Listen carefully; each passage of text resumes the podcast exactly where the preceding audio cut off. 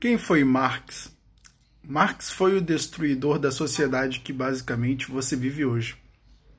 Foi Marx que disse: Eu sou o crítico ferrenho de tudo quanto existe. Então, ele se nomeava o grande desconstruidor daquele mundo que já estava erigido. Né? Então, basicamente, você tinha um demolidor de tradições esquecendo que o que de fato eram as tradições. Pouca gente sabe, na verdade, o que são as, tra as tradições. As tradições são as, o conjunto de soluções inventadas para problemas que já foram esquecidos. Poucas pessoas sabem disso. A partir do momento que você destrói uma tradição, você, tra você está destruindo um conjunto de soluções que foram criadas para eliminar um problema. E eliminando a solução, que foi criada para eliminar o problema, você traz o problema de novo. E quando basicamente você vê uma sociedade é, que de uma certa forma idealizada o Marx numa luta de classes, né, onde rico de uma certa forma lutava contra o pobre, o pobre contra o rico, né? Mais o pobre contra o rico, que basicamente era imposto na cabeça desse pobre que, de uma certa forma, ele era explorado pelo rico. E lógico que em algumas, em algumas situações o rico de fato explorava o pobre, mas não era em todas. Como basicamente dizia Marx, né? Que todo rico explorava o pobre. Só que esquecia Marx de uma de uma coisinha, que o pobre não podia viver sem o rico, e muito menos o rico sem o pobre. Exatamente por quê? Porque sem o pobre o rico não tem mão de obra, e sem o rico o pobre não tem de onde tirar o dinheiro que basicamente ele vai utilizar na sua manutenção. Então, se não tem um rico para lhe dar emprego, ele fica desempregado e ficando desempregado. Ele não tem renda e sem renda ele não tem consumo e sem consumo ele não tem vida. Não é verdade? Esqueceu Marx disso. Não é? Então Marx esquece da própria tradição a qual queria destruir e também esquece da do fato da verdade econômica que ele também, de uma certa forma, queria destruir. A verdade econômica é essa que consiste nessa necessidade que tem o pobre do rico e o rico do pobre. E quando você olha para a sociedade, você vê o legado de Marx extremamente firme. Como assim, Eric? logicamente, você percebe que o comunismo ele avança com tudo. Mas o esse legado de luta de classes, se você for se você for analisar bem, ele é transposto até para o campo do sexo. Como assim, Eric? Quando você pega, por exemplo, o feminismo, você vê o feminismo incentivando uma luta de sexos, né? O, a mulher contra o homem, esquecendo que Assim como o pobre depende do rico e o rico depende do pobre, a mulher depende do homem e o homem depende da mulher. Basicamente, essas pessoas não perceberam que elas estão lutando contra o seu complemento. Elas estão lutando, na verdade, é, com as ferramentas erradas e pela coisa errada. Quando você tem uma mulher que luta contra o homem, um, ambos né, brigando por poder.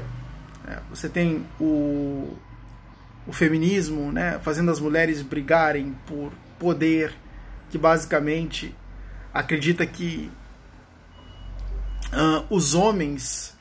Lógico que né, esse era o feminismo antigo, Hoje o, o, feminismo que você tem ele é completamente confuso, né? Mas o feminismo antigo você pegava as mulheres querendo o, o determinados postos de poder na sociedade, sendo que as mulheres de uma certa forma sempre, ter, sempre tiveram o poder. Quando você pega homens, por exemplo, que constroem castelos para suas mulheres, como o Taj Mahal é fruto disso na Índia, né? Quando você pega esse tipo de história, você vê que os homens eles sempre veneraram suas mulheres de uma certa forma. Lógico que você tinha os canalhas que de uma certa forma sacaneavam as mulheres, mas dizer que eram todos os homens assim, você de uma certa forma está criando uma, uma generalização tola, que não é verdade e não se fundamenta na realidade. Havia homens canalhas como havia homens bons. E quantas vezes uma mulher não foi fundamental para que um homem, de uma certa forma, fosse poderoso a ponto de observarmos e percebermos que não havia um homem poderoso sem uma mulher que o fizesse assim nos bastidores.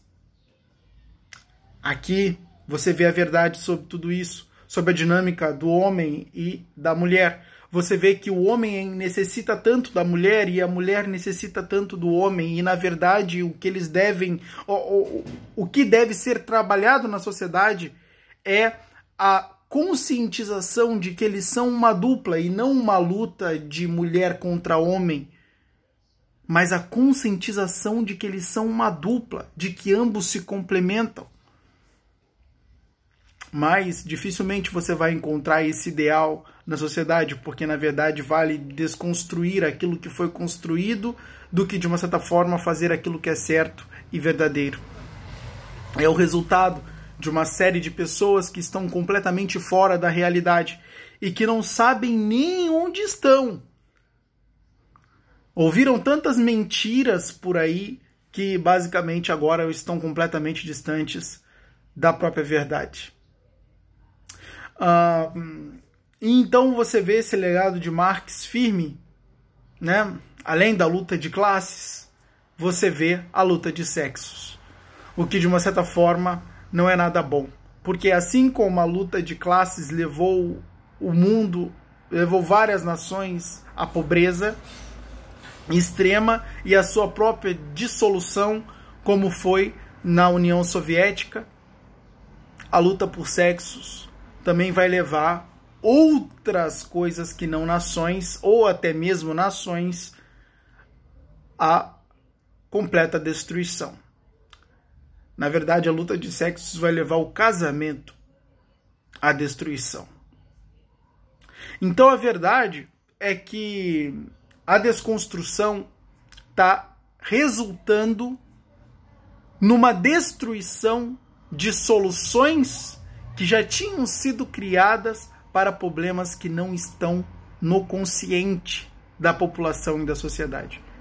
Para problemas que foram esquecidos e que basicamente eles nem sequer conheceram. Então, lutam contra a tradição como se ela fosse o mal, mas não entendem absolutamente nada do que é a tradição e nem da evolução das soluções para lidar com determinados problemas na sociedade. Então, a história ela foi reescrita tantas vezes que as pessoas já nem sabem de onde se originou o que e para que se originou esse o que, ou seja, ao que veio servir, a que propósito veio servir. Essa é a verdade quando a gente olha para a sociedade.